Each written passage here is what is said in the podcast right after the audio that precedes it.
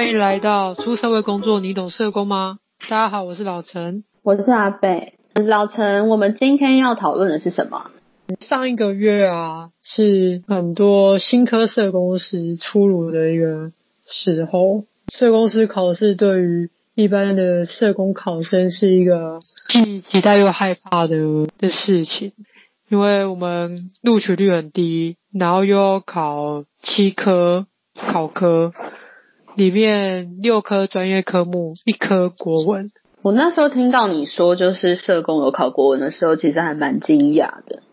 那我想问一下，就是说你们都是怎么考的？跟现在有不一样。我之前我是一百零七年考试的，那那个时候国文考试是一题作文申论题，其他都是选择题。对，那现在的话，两题申论题。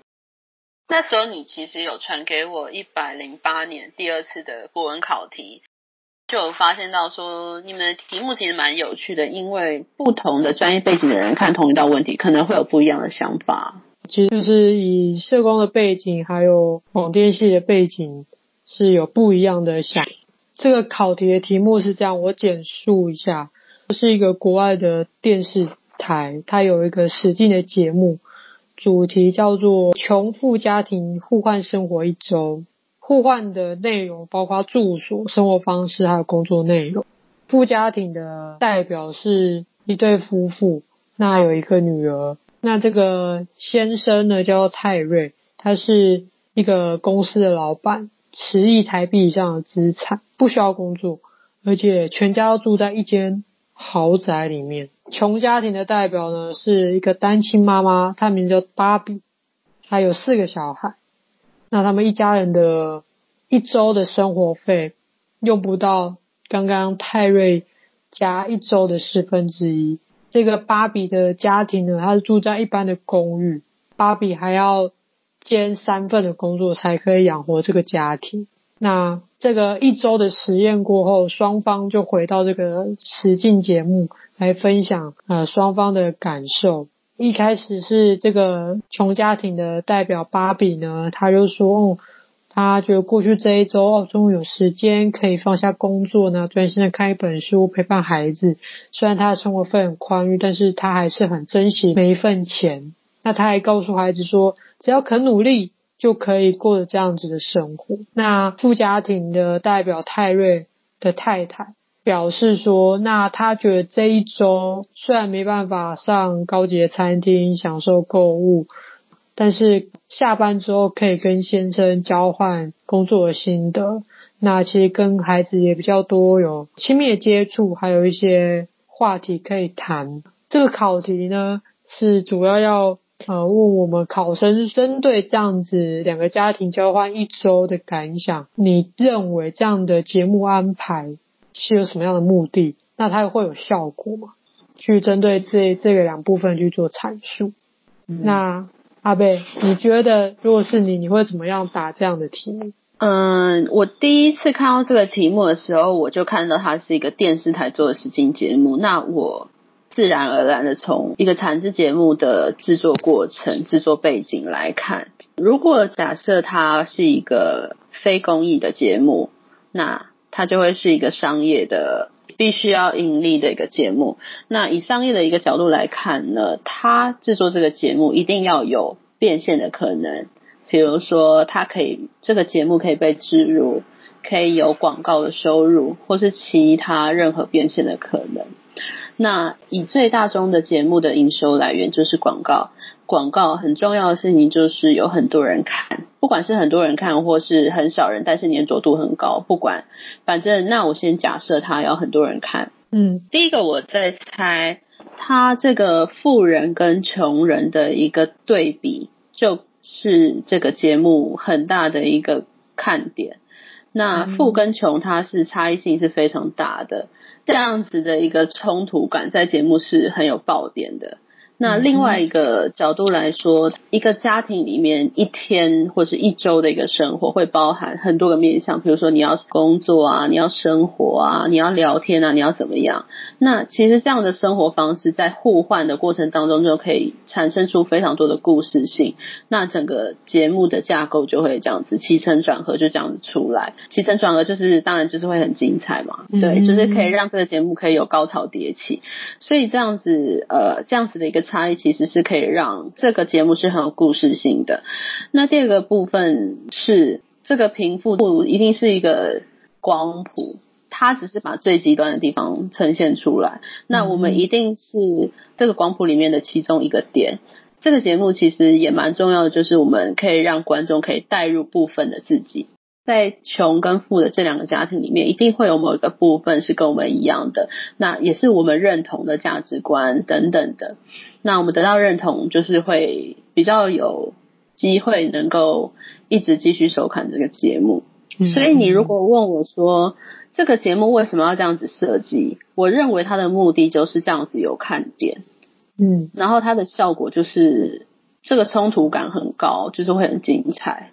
我的看法是这样。所以以阿贝的角度认为说，比较着重在这个实境节目带来的那个经济效益以及它的商业模式的部分。而且刚才阿北也很具体的。很细腻的描述说可能会怎么样呈现这样子两个家庭的生活样态。那老陈你会怎么回答这一题呢？我先说，我觉得一定会从什么贫富差距啊之类的来看。怎么办？呃，好像也是这样，没有啊，是可以更细腻、更有结构性的来看这样子的题目啊。我我个人以社工的，就是角度来写这一个题目的话，会是有五个层面呐。第一个的话，就是说贫跟富这两个家庭拥有的生活条件跟资源是不同的，所以会影响他们的生活模式。那比如说，假如我的收入很高。其实去高单价餐厅的机会比较高。那如果我收入可能比较低，可能我就不会那么频繁的去啊、比较高档的餐厅用餐。对，这是一个例子。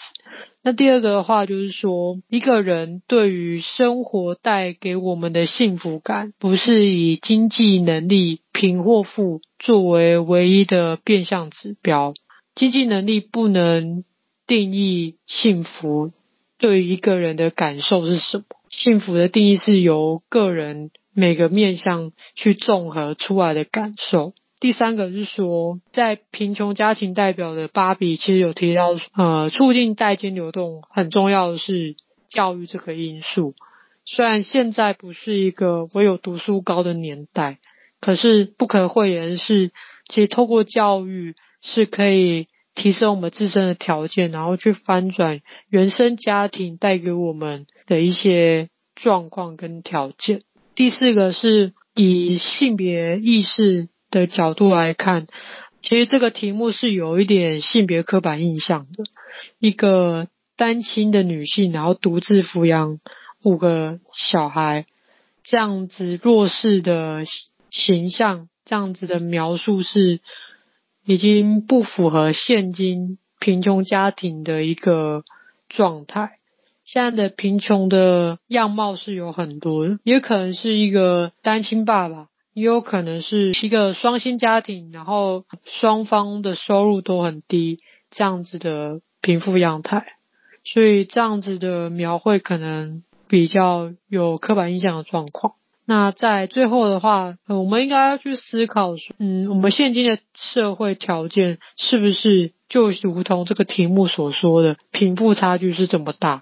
我们更应该要去关心的是，我们近贫的这一些族群。近贫的意思是说，呃，虽然他是有一定的收入，但是他可能过着一个低的生活品质。那假如他在他生活当中突然面临一个重大的事故，他可能没有足够的资本跟经济能力去应付、去因应这样子的重大的变故，甚至如果经历了这个重大变故，后续的生活的影响，他也没办法掌握，没办法处理，产生一个生活失序的状态。一个以社工脑袋来去思考，会是以这五个层面去做我思考。我会觉得有点就是很认真啊，我觉得。那 如果是我以我就是广电系角度来去回答你们。这个社工国文的题目的话，我觉得应该得零分吧。对，我想如果我是广电系的学生，我用社工脑袋去回应这个题目，我应该也是很惨的分数。对啊，这就是国文申论题很吊诡的地方啊，就是会想要去揣摩出题者的一些想法。我认为。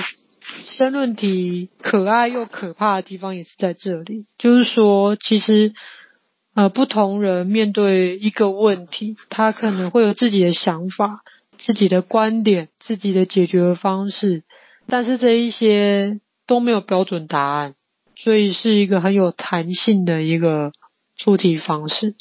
但是可怕的地方是你不知道这个出题的教授。他所心里面已经有定见的答案是什么？